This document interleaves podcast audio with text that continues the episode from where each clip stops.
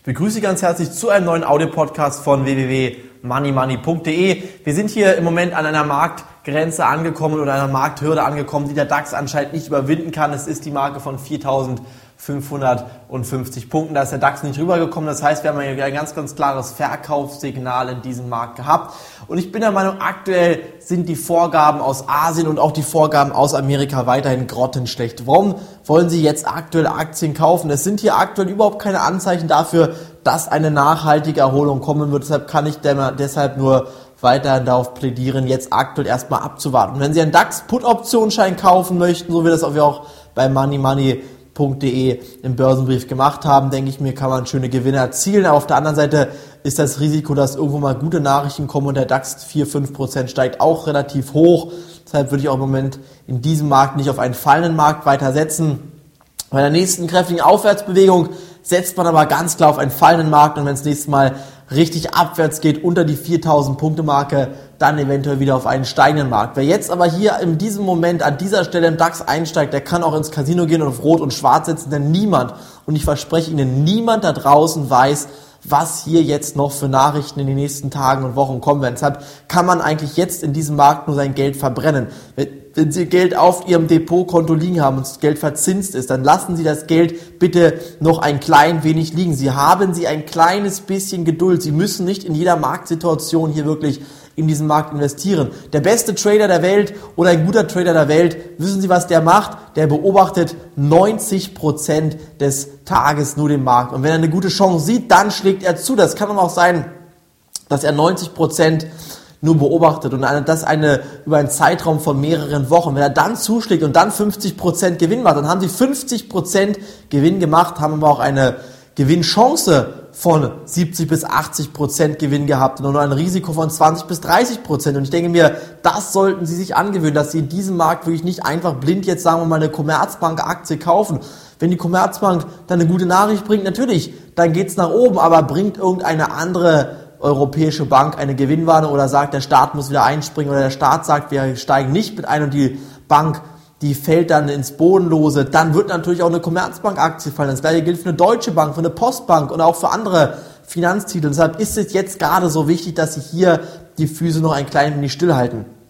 Beim Börsenbrief Money Money machen wir das ähnlich. Wir warten genau den richtigen Moment ab, dann schlagen wir zu und ich denke, das sollten Sie sich in jedem Fall angewöhnen und jetzt nicht hier in diesem Markt einfach blinde Aktien kaufen. Die Vorgaben aus Asien beispielsweise waren hier wirklich grottenschlecht. Die Industrieproduktion ist fast um 10% eingebrochen. Das ist der schlimmste Einbruch in der gesamten japanischen Wirtschaftsgeschichte, schlimmer als nach dem Zweiten Weltkrieg. Und das sind natürlich hier Vorboten auch für heute in den USA, wo das Bruttoinlandsprodukt fürs vierte Quartal veröffentlicht wird, die meines Erachtens extrem negativ sind. Sollten hier nämlich um 15.30 Uhr, um 14.30 Uhr, Entschuldigung, schlechte Daten für das vierte Quartal 2008 bekannt gegeben werden, dann droht hier der Markt nochmal richtig kräftig zu kollabieren. Gestern Abend ging es runter, der Dow Jones heute dann ähm, 2,4 oder 2,7 Prozent sogar minus geschlossen. Der DAX hat die Gewinne von den letzten Tagen ebenfalls fast wieder abgegeben.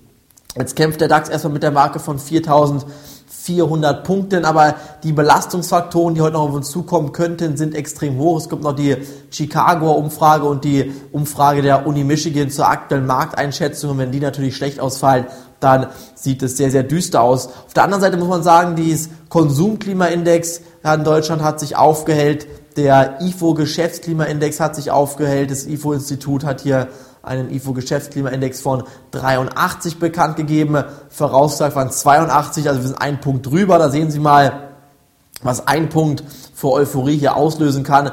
Meiner Meinung nach haben sich sowieso aber die meisten deutschen Anleger vom Markt erstmal zurückgezogen. Die warten nämlich ab und das sollten sie auch tun. Die Zocker, die jetzt hier in dem Markt drin sind, und ich weiß, da draußen laufen ganz, ganz, ganz viele Zocker rum, die hier ihr Geld verbrennen. Die werden noch mehr Geld verbrennen, wenn sie unvorsichtig sind und jetzt zu früh auf irgendwelche Aktien steigen oder fallen setzen. Und sie werden hier in diesem Jahr sehr, sehr viel Geld verdienen können. Nur jetzt halten Sie bitte erst einmal einen kleinen Zeitpunkt noch den Ball flach und dann werden Sie hier mit Ihrem gesamten Cash Position, die sie dann auch besitzen, in den Markt einsteigen können. Und ich denke mir, das ist dann hier auch wirklich das, was sie vorhaben. Kurzer Blick noch auf einige Aktien, zum Beispiel Klöckner und Salzgitter.